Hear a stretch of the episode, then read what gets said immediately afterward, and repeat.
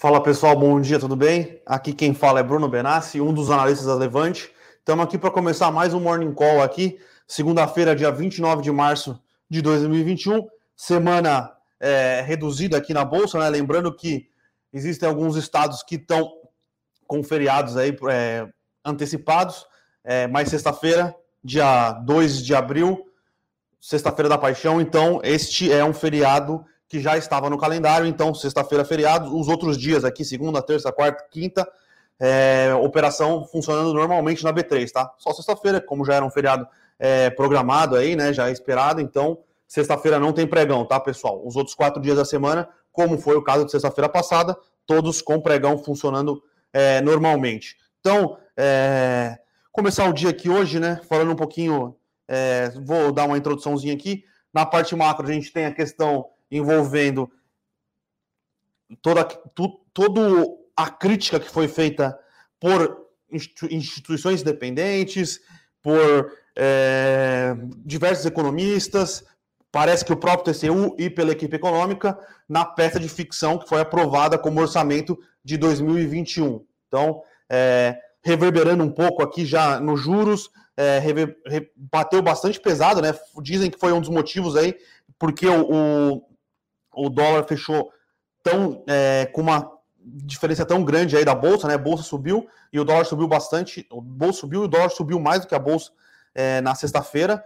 E a gente tem que ver como é que o que, que o governo vai fazer é, para reverter essa situação, né? Realmente, o, o, orçamento que foi aprovado parece que não faz sentido algum, levando em consideração o teto de gastos e as dotações orçamentárias. Então, alguma coisa que terá que ser feito. Vamos comentar um pouquinho sobre mais um hedge fund que estava operando alavancado. É, ainda não sabe se ele quebrou ou se ele vai ter algum aporte de capital, mas ele teve que zerar diversas posições que ele tinha e acabou dando um impacto no, no Credit Suisse, né, que é um banco suíço, e um impacto grande no Nomura, que é o maior banco de investimentos do Japão. Então, as ações do Credit Suisse as ações do Nomura em forte queda é, nas suas respectivas bolsas, né? E lembrando sempre que muito provavelmente não tem um risco sistêmico, mas dá uma balada aí e o pessoal começa a pensar, puta, será que faz sentido tudo isso de liquidez, bastante banco, opera, bastante hedge fund, né, operando alavancado, será que vai ter algum problema maior, se algum hedge fund maior quebrar? Então, isso está tá trazendo um pouco de volatilidade é, nos pregões, e aí no cenário corporativo, antes do cenário corporativo, é, na parte política aí do nosso Eu Com Isso, a gente comentou um pouco mais sobre é, a relação desgastada do, do chanceler Ernesto Araújo com o Congresso, né? É uma relação que está bastante deteriorada. Final de semana ele ainda, acho que no dia de foi ontem, ele deu uma declaração aí criticando é, mais, uma das, mais uma senadora. A situação parece realmente insustentável e parece que ele já tá dado, já é certo para ele que ele vai sair e ele está apenas saindo atirando, né? Então, é, vamos ver como é que vai ser a resposta aí é, do governo, se ele vai tirar o Ernesto Araújo, se ele vai tirar o Felipe Martins também, que está envolvido em outra polêmica. É, e vamos ver como, junto com, com a aprovação do orçamento, esse estresse envolvendo pandemia e esse estresse envolvendo é, o, o o Itamaraty, bastante coisa que o, governo, né, o, o, Bolsonaro e os seus, seus assessores, eles precisam resolver aí. Uma semana que promete ser bastante agitada aí no fronte político.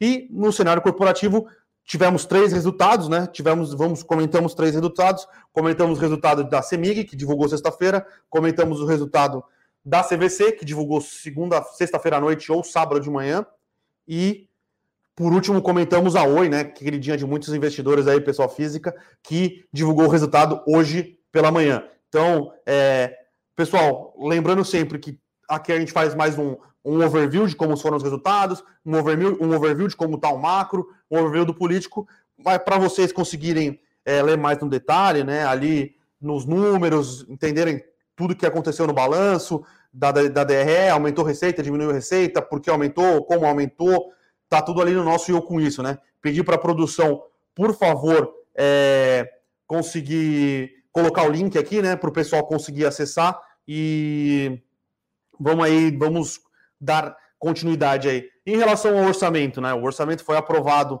na quinta-feira. Na quinta-feira, a gente. Na quinta-feira, no nosso Eu Isso, na parte de política, e na sexta-feira a gente já, já tinha abordado aqui que o orçamento realmente não, não parecia fazer sentido, né? E agora foi escancarado aí é, diversos órgãos de controle, diversos economistas falando que o que foi aprovado não faz sentido nenhum. Lembrando que normalmente o orçamento ele é aprovado entre agosto, agosto e novembro do ano anterior para ser executado no ano, no, ano sequ... no ano seguinte, né? Então a gente está aprovando o orçamento de 2021 em abril. Tudo bem que existem é, vários problemas envolvendo essa aprovação do orçamento, não sabia o que, não sabia como ia dar o decorrer da pandemia, é, então várias coisas acabaram protelando para o orçamento ser aprovado agora no dia é, na semana passada. É, e o, mas foi muito ruim, né? Muito ruim a parte de despesas é, é, subrepresentada. O, eles esque, esqueceram, entre aspas, de atualizar o, o, o valor do salário mínimo para para é, reajustar a questão de, de aposentadorias, de BCP. Então, é, reduziram mais ainda né, a, a dotação é, obrigatória do orçamento. Então, lembrando que boa parte do, do que é rígido ali do orçamento do governo federal é utilizado é, para gastos correntes, né, para funcionar a máquina pública. Cortaram para 40 bilhões, aumentaram a, a, a parte do orçamento que vai para medidas impositivas do relator, né, que é o Mar Marcelo Bitar. É, então, está é, tá sub, subcolocado, né, sub, subentendido ali tudo que é de despesa e aumentaram um pouco do, da, da, da, dotação é, do orçamento é, do relator. Então, o que pode acontecer no jeito que está hoje para se conseguir cumprir o teto é o governo vai ter que fazer um shutdown de todas as suas atividades daqui não muito tempo para não estourar o teto, né? Ou se estoura o teto. Então, tem que ser feita alguma coisa em relação ao, ao orçamento. Lembrando que o orçamento é muito importante, tá? Numa democracia, o orçamento é, ele é bastante importante, ele mostra como vai ser, vão ser feitos os gastos do governo e, e o que foi passado pelo Congresso aí é, na, na, no dia de na, na quinta-feira não condiz com a realidade, tá? Então, é, levando em consideração o que está acontecendo com com a pressão política é, do, do, Congresso frente ao presidente Bolsonaro. É, vai, ter que, vai ter que ser feita uma negociação um pouco complicada, né? Porque o Bolsonaro, ele muito provavelmente vai ter que diminuir a quantidade de emendas dos parlamentares no orçamento. Então, a gente vai ter que entender como é que vai ser essa, essa negociação política, tá? Lembrando também, é óbvio a, a culpa não é só do, do legislativo, né? O executivo também não, não fez maior, maior pressão ali é, não, não mandou uma carta atualizando é, o valor do salário mínimo, poderia ter sido feito isso. Então, tá uma situação de bola dividida aqui bastante complicada. E isso acabou estressando é, o, o, dólar né, no, na sexta-feira e acabou estressando. O dólar continua estressado até hoje, tá? Então o dólar continua subindo aqui. O dólar futuro está quase batendo 5,80. Então, é, a gente está numa situação fiscal bastante complicada no Brasil e uma tentativa do, do legislativo com o executivo de passar um orçamento nada crível acaba complicando mais ainda é, como o mercado e como o, as, as, as, as agências de rating é, enxergam o risco fiscal brasileiro, né? Então, eu acredito que essa situação aí foi é, é um tiro no pé do governo do governo, conjunto com o legislativo, tá? E aí vamos bater um papo aqui de novo, mais um, mais um hedge fund não, né? Outro hedge fund é, que é um, é um fundo multimercado, entre aspas, que o hedge fund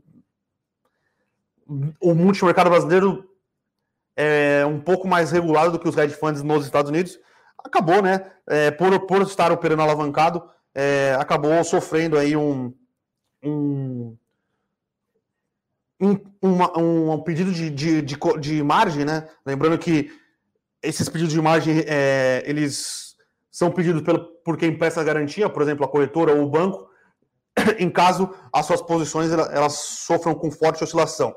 Então, foi pedido um, para um, esse banco honrar com as margens, né, aumentar a, a colocação de garantia de margens por dois bancos. O fundo não tinha caixa, né, ou não tinha ativos que o banco aceitou como garantia. Então ele teve que ir na sexta-feira liquidar mercado, uma boa parte aí é, dessas posições. É, as maior, a maioria das posições dele eram em ações de tecnologia da China e alguma coisa de mídia nos Estados Unidos. Então é, ele liquidou uma posição de 10 bilhões de dólares e teve que devolver o dinheiro aí para os bancos. Como esses bancos deixam esses hedge funds operarem bastante alavancados, né? É, pode ter algum impacto aí no, no balanço dos bancos, né? Porque lembrando que é, a alavancagem não impacta só o hedge fund, mas impacta também quem está deixando, é, quem está fornecendo né, essa possibilidade de alavancagem para esse hedge fund. Então, tá um dia um pouco mais de estresse lá fora, é, porque não se sabe qual vai ser o impacto em outros hedge funds e não se sabe ao certo ainda qual vai ser o impacto no balanço desses bancos que estavam fornecendo é, a possibilidade desse, desse hedge fund operar alavancado. Não acredita-se que não vai ser nada sistêmico, né? Não acredita que muitos outros hedge funds vão acabar é, sofrendo por causa disso, mas a gente volta a acender aquela luz e aquele alerta, pensando que muita liquidez, muito fundo operando alavancado, gera possibilidade de, de, dessas é, desses eventos acontecerem com maior frequência, né? Fundo operar alavancado, é, muita oscilação, aumenta a margem, não tem dinheiro para colocar margem, e aí o fundo ou tem que ser encerrado, ou tem que. É, é alguém tem que aportar recurso nele para ele conseguir aumentar a margem. Então, é um cenário de bastante estresse aqui. Eu diria que, muito provavelmente, quando a gente sair dessa situação, né, é, alguma coisa vai ter que ser mudada aí na questão de garantias, na questão de alavancagem. Então, é, tem bastante coisa acontecendo no mundo aí e o cenário não é dos mais, é, mais simples aí, eu diria, viu? Então, é, vamos lá agora falar um pouquinho a mais sobre o balanço das empresas, né? A Oi divulgou o resultado dela hoje pela manhã. Então, foi um resultado. Na, na verdade, não, não teve nenhuma novidade, tá? É, é um resultado que mostra que a Oi continua na sua, na sua política de reduzir participações em telefonia é, móvel e telefonia fixa, né? E continua investindo muito pesado na questão da fibra ótica, né? Então a gente viu aqui queda de receita em quase todos os indicadores da Oi, lembrando que a Oi não tem dinheiro, até por isso, porque, até por isso é, ela sugeriu a venda, sugeriu a venda não, né? Na, no, no é, no, protocolo da nova da alteração do, da, da, recuperação judicial, ela disse que ela ia separar as unidades de negócio, ia vender as que ela não considera é, core do business dela, né? Que agora é torres, data centers, a questão da telefonia móvel e uma parte da, infra, da, da, da infraestrutura de, de, de fibra ótica. Lembrando que essa infraestrutura de fibra ótica vai ser, uma, vai ser a única unidade de negócio que vai ficar é, no controle da Oi, né? Ou vai ser dividida com outro player. Esses outros três, essas três unidades de negócio vão ser vendidas. Então, a Oi ela continua perdendo receita nessas unidades de negócio e continua ganhando receita aqui pensando só em fibra ótica, tá? Então, foi um resultado que mostra exatamente isso, né? Mostra a, a, a o compromisso da companhia em reduzir os custos, né? Então, ela teve uma queda de receita, mas teve um EBITDA melhor do que os dos, dos outros trimestres, porque ela conseguiu aí é, reverter, quer dizer, conseguiu reverter não, né? Conseguiu aumentar a sua, o seu corte de gastos, né? Então, o, o EBITDA foi impactado positivamente por isso, a receita caiu um pouco, só que corte, os cortes de, de gastos que acabam impactando o EBITDA, de despesas, na verdade, de despesas que acabam impactando o EBITDA foi maior do que a redução na receita. Então, é, foi, foi um resultado positivo pensando por esse lado, né? É, e a companhia continua aí na sua é, não luta, né? Porque ela já conseguiu vender a, a, as partes de, de, negócio que não fazem mais sentido para ela, né? Ela vendeu das data, data centers, ela vendeu as, as torres de infra, de infra, né? E vendeu a, a, telefonia móvel e está em vias de, de, de terminar a negociação com o fundo do BTG, ou não se sabe se vai ser ele mesmo, mas ele é o cara que tem o stalking horse, né?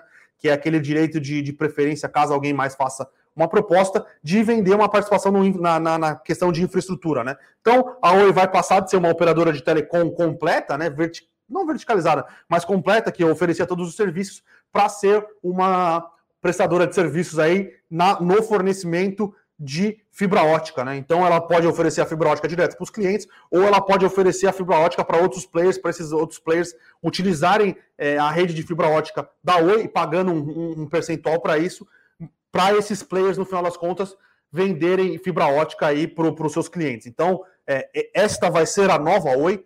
O processo está bastante adiantado, é, tudo que foi prometido, né? E parece estar está sendo entregue pela, pela diretoria. Então, é, falta agora só a aprovação do CAD para venda do, da questão da, da, da, da, telefonia móvel, mas a Oi está conseguindo aí aumentar os seus clientes de fibra, de fibra ótica, aumentar a sua exposição ao mercado de fibra ótica, com a venda da participação da Infraco profundo aí, que provavelmente é esse FIP do BTG, ela vai ter mais dinheiro, lembrando que a, a, a, expansão de fibra ótica demanda um capital, né, um capex muito elevado, então parece que as coisas começam é, a desenrolar aí para Oi, né? Acho que uh, tem uma entrevista do, do Rodrigo de Abreu, que é o CEO da Oi, deix, que dá, dá a entender que a Oi tem tudo para sair do plano de recuperação, recuperação judicial entre o final desse ano e o começo do ano que vem. Então,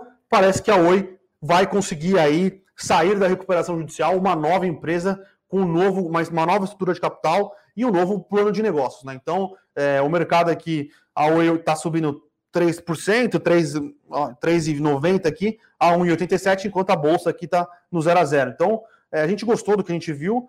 É, a nossa preocupação agora é, envolve a questão de, do investimento que está sendo feito pela Oi no CAPEX, tá? Ela está investindo muito dinheiro no CAPEX da, de infraestrutura e ela ainda não teve a entrada, boa parte da entrada dos recursos com a venda da, da, das suas outras fontes de negócio e, inclusive, ela não conseguiu fechar o negócio de venda da Infraco. Então, a gente quer. O nosso principal receio agora é na velocidade que esses recursos vão entrar no caixa da Oi e na velocidade que ela está é, expandindo o seu capex, né? Então, isso pode gerar algum algum estresse de curto prazo aqui, principalmente se esses fluxos não casarem, tá? Mas, tirando isso, é, a empresa realmente conseguiu é, mudar o foco de atuação, renegociou suas dívidas, vendeu que ela não acredita mais ser parte do core business. Então, parece que realmente a Oi é, está entrando num novo patamar. Outra ação que a gente comenta aqui no nosso, é, no nosso Eu Com Isso de Ações é a CVC, né? CVC também divulgou resultados aqui, é outra empresa que, é, não queridinha, né, mas bastante investidor,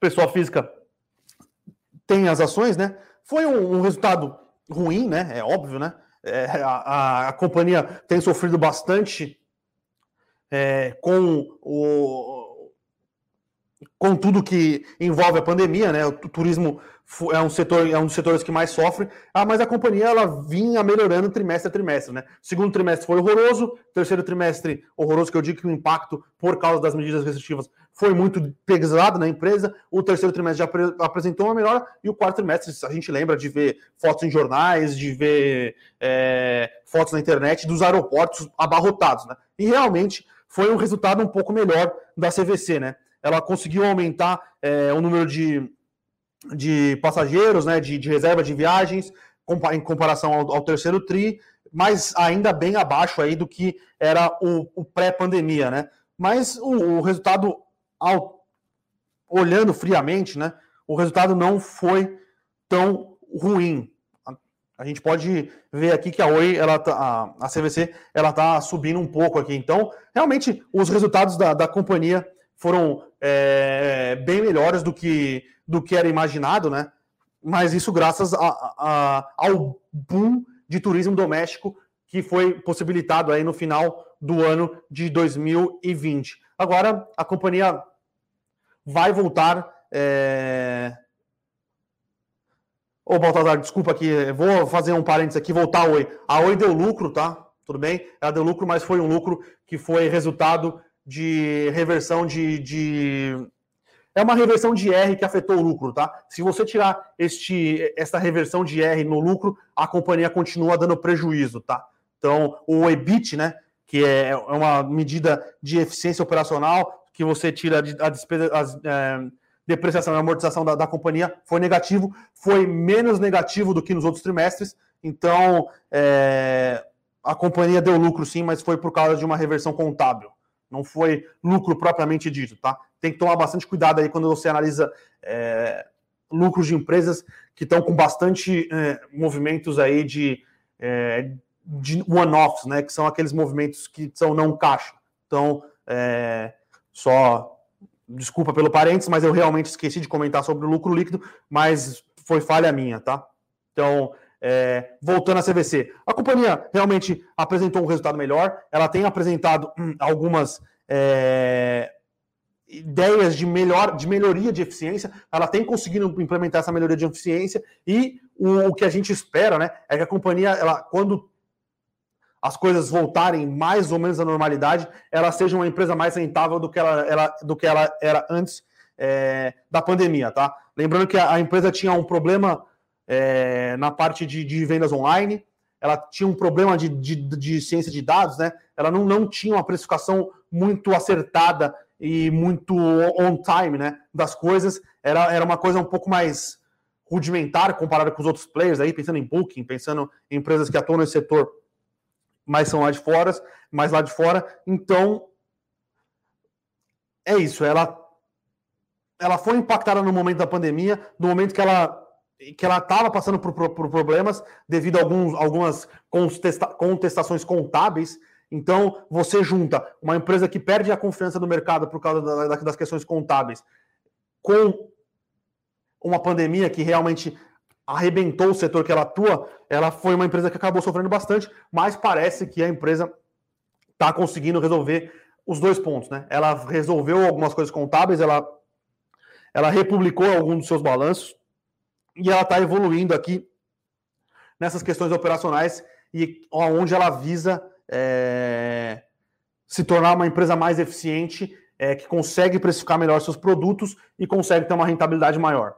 Então, é, vamos ver como vai ser a saída da CVC aí depois que a gente tiver uma situação de maior normalidade. Lembrando que é, a atual diretoria da CVC é, ela propôs né, que vai ser votado numa GE, né, numa Assembleia Geral Extraordinária, é, sanções, é, que, a, que a CVC entre com sanções é, aos antigos controladores. Né? Lembrando que os antigos controladores eles tinham é, a sua boa parte da sua remuneração é, quanto melhor era o resultado operacional da empresa, maior era, era a remuneração desses, desses, desses antigos executivos, seja através de bônus, né, é, ou através de bonificação de ações. Então, como os resultados eles foram eles foram eles passaram por problemas contábeis, a CVC quer que os antigos é, os antigos mandatários da empresa, os CEOs, os antigos CEOs e CFOs, eles ressarçam a empresa por causa é, que os bônus foram pagos de maneira é, indevida, entre aspas, eu diria. Então, mas o, resultado em si mostra assim que a, que a companhia ela conseguiu, é, já, já apresenta uma melhora nos seus resultados e mostra que a companhia, é, conforme o mercado de turismo doméstico melhorou, é, ele, ela foi melhorando, né? E a última empresa que a gente comentou aqui no, no nosso Eu Com Isso foi a Semig. A Semig veio com bons resultados, tá? É, resultados de, de aumento de, venda, de, de, de volume de vendas na distribuição, seja na distribuição residencial, na distribuição industrial, o que acabou continuando em queda aqui foi o setor de comércio e serviços, né? Mas os outros dois pilares aqui da empresa aumentar, aumentou-se o volume de vendas. É, então, isto foi positivo.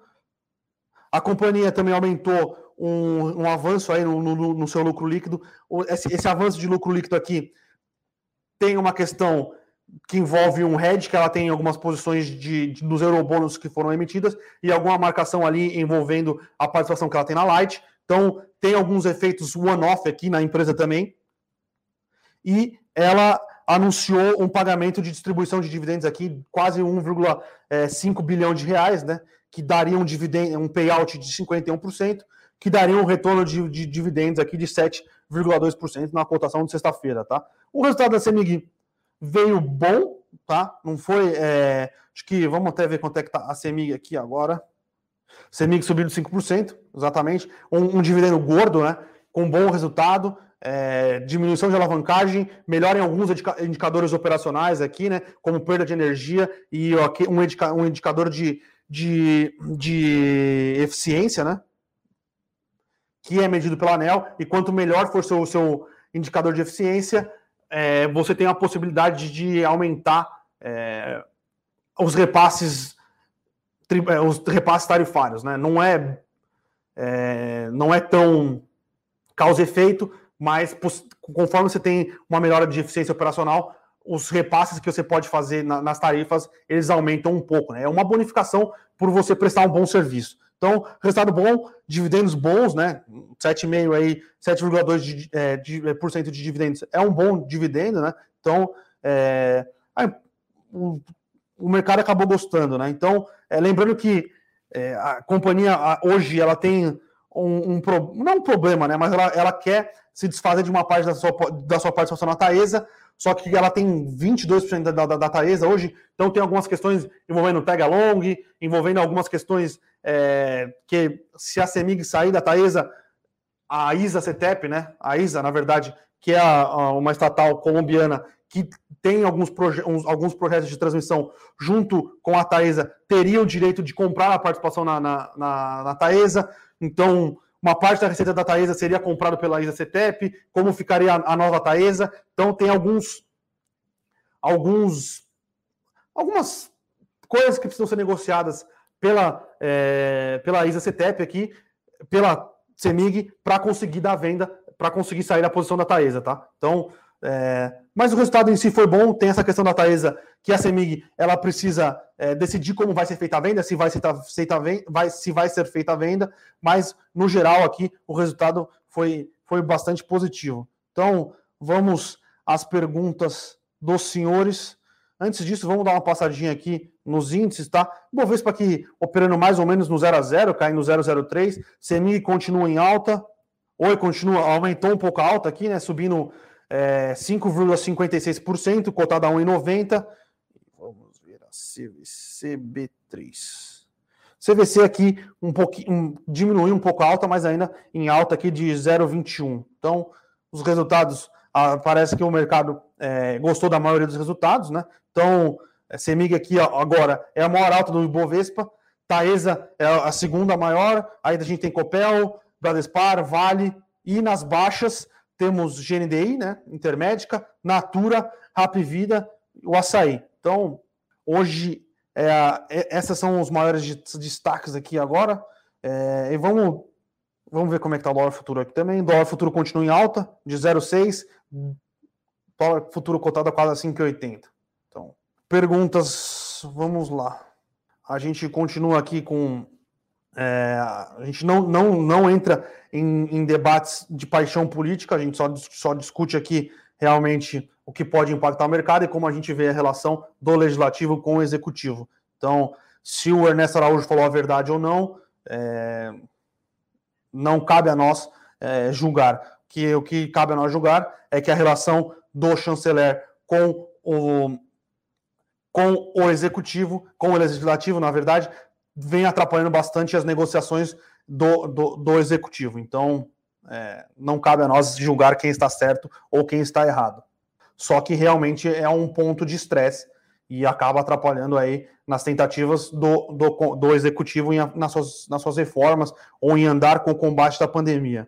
É, Bernardo, cara, só você está certo, eu concordo com você, é que realmente é, três resultados, mas tudo o que está acontecendo é, envolvendo o panorama macro e político brasileiro, apresentar sozinho é, é, bastante é bastante desafiador. Então, tentando melhorar aqui, tentando manter a linha de raciocínio, é que realmente apresentar sozinho, tendo que comentar três resultados, mais o setor macro, às vezes a gente acaba dando uma, uma embananada aqui. Eu queria pedir desculpa para vocês aí que acompanham a gente. É realmente algo que eu preciso é, ter uma uma melhora na questão da linha de raciocínio. Concordo com você 100%. Obrigado até pelo, pelo, pelo comentário. Eu acho que críticas construtivas aqui a gente sempre vai, vai acatar, sabe, sabe lidar. É, a questão é que às vezes, através de ofensas, é, complica um pouco. Mas do jeito que você falou aqui, 100% de acordo com o que foi passado. O Jamil Gravina aqui pergunta do Tigar. É, realmente parece que é uma eu vi bastante gente criticando essa nova emissão, fazer uma emissão abaixo do valor patrimonial de um fundo que veio de várias emissões no ano de 2021, não me parece, não me parece, eu não vou dizer se é correto ou não, mas não me parece fazer sentido no mercado que a gente está, tá? É, é um fundo que fez várias emissões durante o ano, ele vem fazendo muitas emissões, então acho que essa ideia dessa emissão abaixo do valor patrimonial é ruim, mas você tem que pensar se essa emissão abaixo do valor patrimonial ele vai conseguir continuar gerando valor para os cotistas no longo prazo, tá? Então é, é, é difícil você criticar é, uma, essa emissão porque é, a gente não sabe como vai ser, é, se ele vai conseguir gerar valor para os cotistas ou se ele está fazendo só uma emissão por fazer, tá? Mas normalmente não é bem visto, tá? Como eu não acompanho o prospecto, como eu não, não acompanho tão de perto o fundo, é, eu não posso julgar aqui se ele vai conseguir fazer, é, gerar valor para o cotista mesmo com uma emissão abaixo do valor patrimonial. Mas é, eu diria que é contra é, um acordo de cavaleiros, tá? É contra boas práticas de mercado. Mas se, se, se essa emissão ela conseguir gerar bastante valor para os cotistas com os ativos que ele pretende alocar, ok, tá? Mas tem que tomar cuidado só com isso, tá? Eu acho que é complicado porque fere meio que um acordo velado aqui entre cotistas e, e gestor, mas se esta emissão ela visar gerar bastante valor para os cotistas, não tem problema. O problema é que às vezes se faz muita emissão é, e às vezes não é bem o interesse do cotista que está sendo prezado, tá? Eu só não consigo dar uma opinião porque eu não acompanho o fundo tão de, tão de perto o fundo, tá, Jamil? Mas tem que tomar cuidado só com isso. Outra pergunta aqui do Jamil: o que eu acho é, do Ray Dalio investir só em ETFs? Com relação a investir só em ETFs, no mercado desenvolvido como o dos Estados Unidos, que você tem ETFs diversos, é, é um mercado. É, e um mercado que com a entrada de ETFs, parece que diminuiu é, a capacidade, não diminuiu, né? Mas os gestores hoje em dia têm uma dificuldade cada vez maior de conseguir bater os índices. Tem alguns estudos é, acadêmicos que falam o porquê disso aconteceu, né? Tem uma questão de que é, diminuiu o número de gestores, então tem cada vez mesmo, cada vez mais um número menor de gestores que conseguem bater os índices. É, e tem alguns estudos que falam que realmente o mercado lá tem menos, tem menos ineficiências do que aqui, é, tem, menos, tem menos assimetrias de preço e por isso que os ETFs performam, performam de, de maneira é, tão assertiva como os hedge funds. Mas tudo isso para dizer que os ETFs, investir em ETFs no mercado desenvolvido como o dos Estados Unidos, que tem diversas possibilidades para você investir, parece fazer sentido, mesmo para um gestor de hedge fund, tá? Aqui no Brasil eu ainda tenho dificuldade de, de, de acreditar que investir só em ETFs é, em não, fazer uma, uma, gestão ativa vai te entregar a melhor performance, tá? Aqui no Brasil a gente ainda tem muita, muita é, assimetria, muita, é, muitas empresas small caps que ainda estão sendo negociadas é, a preços é, relativamente baratos, mas eu acho que você ainda consegue, é, seja projeção ativa via você mesmo, sua carteira de ações, com carteira de ações recomendadas por caras de análise como a Levante, ou através dos próprios fundos de investimento em ações, que são bons fundos investindo. É, eu acho que tem bastante caminho aí, tem bastante oportunidade para você conseguir é, gerar alfa, né, que é gerar uma participação maior do que Bovespa. É, mas lá nos Estados Unidos é um outro mercado, é um outro bicho, é, eu acho que é um mercado que possibilita que você, gestor ou você, pessoa física, consiga comprar ETFs, sair de ETFs com bastante liquidez. Então, quem sou eu para é, ir contra é, o Ray Dalio, né? O cara é um dos maiores gestores de hedge funds do mundo, um, um, com uma cabeça, com uma equipe visionária. Então, eu não, não sou ninguém aqui para criticar uma estratégia de um gestor desse porte, tá? Bom, pessoal, tem poucas é, perguntas aqui hoje. O Ivan perguntou se a, a Metal Leve e a Yoshp tem receita em dólar. A Metal Leve tem receita em dólar, sim, e a Yoshp também, tá? É, a Yoshp, ela tem, tem boa parte da sua, da sua produção fora do mercado brasileiro. Ela produz na Europa, produz no México, então ela tem uma boa parte da receita em dólar, sim. A Metal Leve, se eu não me engano, é 30% da receita dela em dólar. Então são duas empresas que têm boa parte da sua receita em dólar realmente o Old West Spirit aqui, notícia sobre o benefício emergencial, já foi sancionado pelo presidente Bolsonaro. Eu imagino que ele vai ser, ele deve começar a, deve começar a ser pago é, nos próximos nos próximos dias, aí nos próximos meses. E aí a última pergunta aqui do Roberto, Bruno, e o dólar, sem intervenção do Bacen, vai até onde? É uma boa pergunta. É... Lembrando que o dólar, quando o Banco Central anunciou a questão quando o Banco Central anunciou depois da reunião do Copom que ele ia aumentar, ele já tinha, ele, ele aumentou 0,75 é, pontos percentuais na Selic e contratou mais 0,75, muita gente imaginou que o, o, o câmbio do o patamar do dólar ele ia cair, né, ou pelo menos se estabilizar. O que a gente tem visto é que isso não aconteceu, inclusive o dólar voltou aos patamares pré-intervenções pré e que o Banco Central, antes da ata do Copom, ele vinha, vinha intervindo pesado no dólar, é, voltou, o dólar então voltou ao, ao pré-patamar Copom, pré-patamar dessas é, intervenções, tá?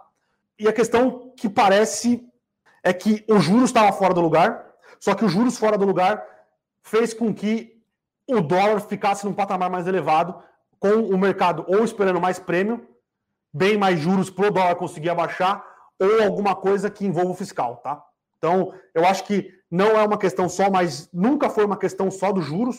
O, o nível de juros que o Brasil tinha era incompatível, isso pressionava o dólar, mas nunca foi só os juros, tá? A questão fiscal brasileira e a questão do, desse desarranjo do orçamento, do desarranjo fiscal de longo prazo, tá cobrando um preço no dólar, tá? Então, não sei se intervenções diárias do Banco Central levariam a uma redução do dólar ou reduziriam o dólar no curto prazo, mas para quando o Banco Central parar de intervir, como foi semana passada, o dólar voltar num patamar mais alto, tá? Então, é, é uma situação complexa, que eu acho que não envolve só juros, os juros, eles só potencializaram aonde de, o, o, desarranjo, né, é, de condições financeiras, e mais o grande problema aqui é, é o dólar, tá? é, desculpa, é o fiscal. Então, é, eu acho que o, o, Banco Central pode voltar a, a, entrar, seja no spot, seja no swap, mas ele vai conseguir reduzir o dólar no curto prazo, tá? No longo prazo, é, vai ser uma questão de aumento de juros realmente e uma melhora do fiscal. Lembrando que quando, quanto mais rápido a gente resolver esse problema fiscal, menor vai ter que ser o aumento da taxa de juros para a gente chegar no juros de equilíbrio menor, tá? Então, é uma questão complexa, é, esta envolvendo do, juros, fiscal e dólar, tá? Eu não acho que intervenções do banco do banco do banco central é, elas fazem cócega no, na, na, cotação, mas no, no, no longo prazo é, é um mercado que precifica e é um mercado que dá essa questão é, da, da, de quanto qual é a precificação do dólar realmente, tá? É, outra pergunta aqui.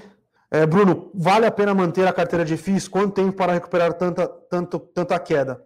É, cara, eu acho que é sempre muito positivo você ter uma carteira diversificada. Os fundos imobiliários eles apanharam bastante no ano de 2020.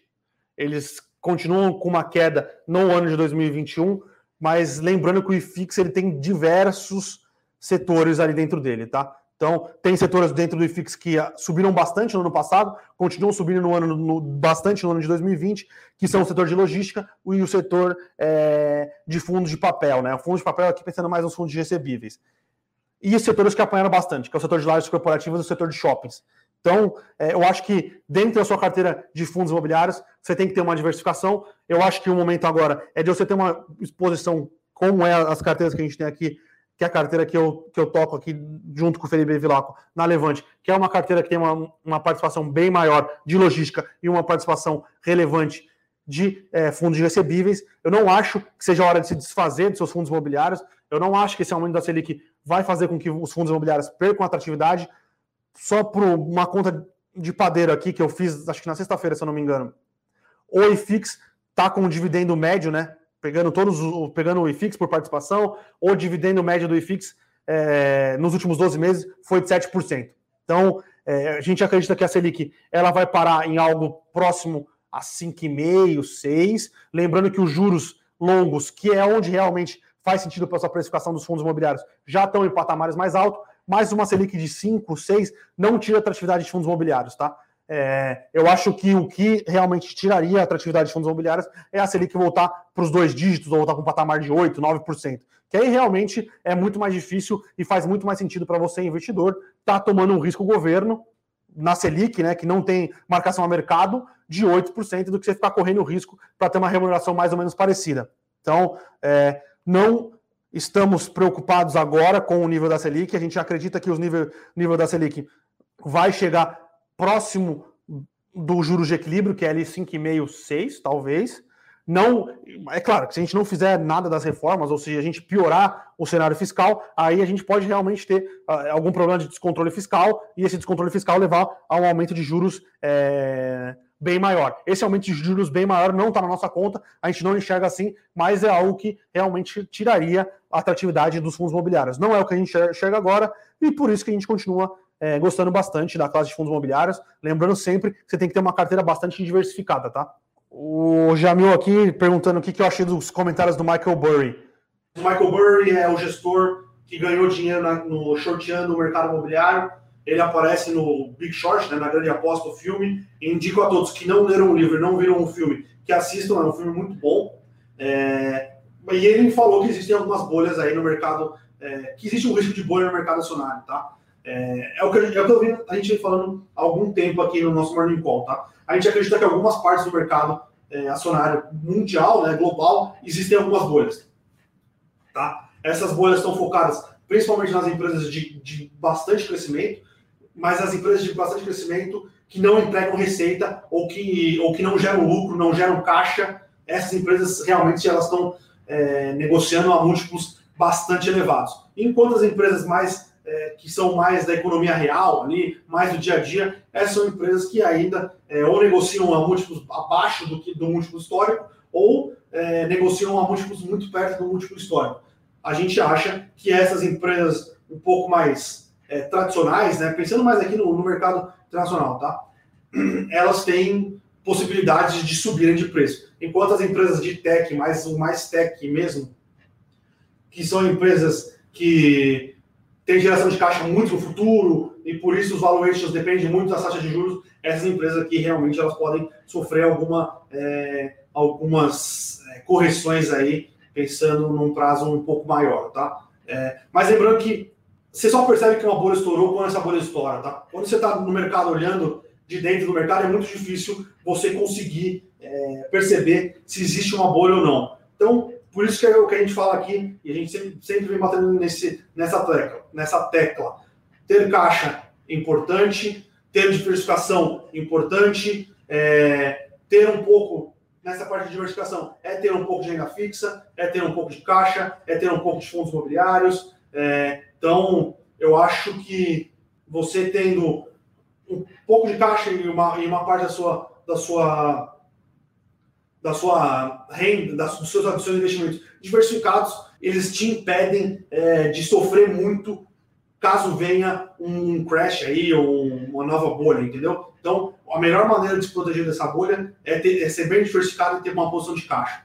E aí você acaba não sofrendo tanto e, obviamente, investir em boas empresas que você conhece o valor dessas empresas, né? Porque se uma empresa você fez o valuation, entende o negócio da empresa e uma empresa cai abaixo do seu valor intrínseco, né, do valor do negócio, faz sentido você aumentar essa posição, né? Agora, quando você não sabe realmente o que está é, o que está acontecendo, complica um pouco, né? Então, acho que, que é isso. Diversificação, caixa e conhecer os negócios que você investe. Então, é, é isso que eu, que, eu, que, eu, que eu acredito, é isso que a gente tenta fazer aqui na Levante, com as diversas carteiras que a gente tem. Então, é, e é sempre bastante importante ficar atento ao que esses grandes, é, grandes gestores, grandes pensadores, eles pensam, né? Então, é, realmente, às vezes, se você lê o Michael Burry falando isso, você para para pensar, fala, puta, o que, que, será que eu estou perdendo? O que, que, será que eu não estou vendo? E aí, é, tentar enxergar o que ele está enxergando. Mas, a princípio, eu acho que existem algumas, alguns, algumas bolhas no mercado, mas o mercado como um todo não, não passa por um momento de bolha. É claro que se tornar uma bolha de tech, pode vir alguma correção, isso, é, isso é, faz sentido, é, acontece, né? Por causa de mesa, por causa de stop de posições e isso gera uma pressão técnica em alguns ativos, mas olhando é, no, no, no, geral, assim, a gente não acredita que tenha uma, uma bolha é, no mercado inteiro, tá? Então, acho que, que era isso. É, acho que não tem mais nenhuma pergunta, tá, pessoal? Então, é, vamos encerrando o Morning Call de segunda-feira, dia 29, por aqui mais uma passadinha aqui nos mercados.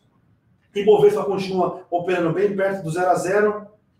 CMI continua sendo a maior alta, seguido de Bradespar, Taesa, Gerdau, Vale, Minerva, CSN, commodities. Lembrando que as commodities estão em alta lá no, no, no mercado internacional. Então, os commodities estão mandando novamente aqui no Ibovespa. As maiores quedas são é, GNDI, né, que é Intermédica, Rap Vida, Natura, Lojas Denner e Ezetec. E aqui, tirando GND e Rapvida, que eu não diria que são setores cíclicos, mas os outros setores que estão em queda aqui na Bolsa são setores um pouco mais cíclicos, tá? Então, os, os juros os juros estão um pouco uma pequena elevação, o dólar futuro aqui operando perto dos 5,80.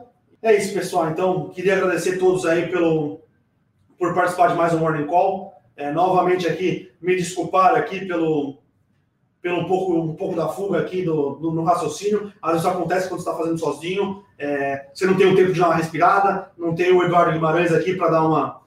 Primeiro, que o Eduardo Guimarães, um grande mentor aqui da área de análise, não tem ele para tocar melhor o Morning Call, né, para ajudar a guiar um pouco mais as ideias, de, sem ter o Eduardo Guimarães ou o outro, às vezes você não consegue parar para dar uma respirada, ou o outro não consegue te corrigir alguma coisa que você está tá falando, mas a gente queria pedir desculpa aqui, mas não, não acredito que seja. É, acredito que seja alguma coisa que a gente consegue resolver aqui, não, não seja nada de, de muito. De, que impacte muito a, a, a mensagem que a gente tenta passar para vocês. Estamos aqui tentando sempre aprimorar o, o nosso, as nossas soft skills aqui, né? Que é o, essa questão de, de, de, conversa, de storytelling, é, mas acredito que estamos melhorando a cada dia. Queria agradecer novamente a participação de todos vocês. Bom dia, bons negócios. Amanhã estaremos aqui novamente no Morning Call da Levante, dia 30 de março. Valeu, pessoal. Obrigado, hein?